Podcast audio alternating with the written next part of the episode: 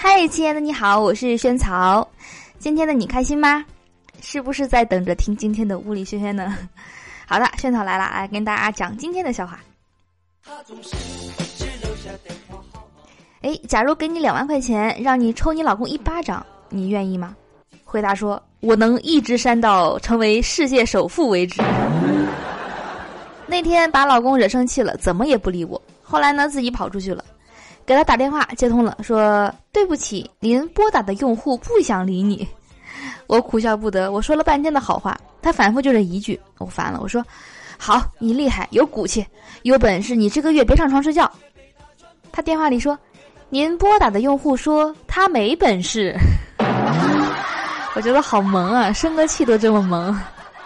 老公解释说：“是因为啊，晚上单位加班才回来的晚，而手机没电关机了，才没有接到你打的电话。”听完这一系列牵强的理由后，我笑着说。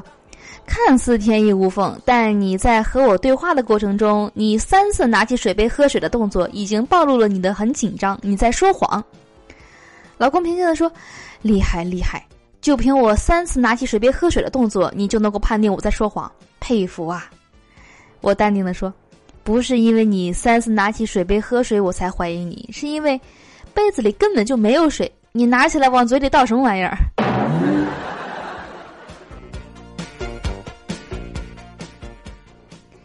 小两口吵完架，老公倒头就睡，老婆走过来，一把把老公拖下床，说：“滚一边，不许你睡在我买的东西上。”老公拎起来床单又睡下了，说：“这下行了吧？我睡在下面，你买的东西睡我。”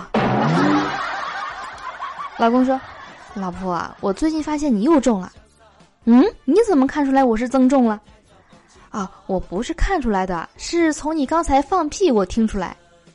哦，为什么？因为啊，你以前的屁很敞亮，现在屁很晦涩，胖的连屁路都快不通了，连把那个放屁的道路都要挤了。成功的男人背后一定有一个女人，失败的男人背后一定有太多的女人。嗯，这句话没毛病。知道怎么才能够让女人喜欢你吗？如果女人漂亮，你就夸她，你真聪明。如果女人不怎么漂亮，你就夸她，你真漂亮。如果这个女人既不漂亮也不聪明，你就说，哇，你最近瘦了好多哟。我在市里呢，一般就开奔驰、宝马；出去旅游呢，就开路虎、雷克萨斯、五七零。但是啊，我开的最多的还是玩笑。要省钱，必须得学会杀价。比如说呢，买一个标价一百的东西，一定要装出满不在乎的样子，然后呢，还价到不超过二十块钱。这个时候，老板肯定会说：“滚，你赶紧滚！”这样钱就省下来了。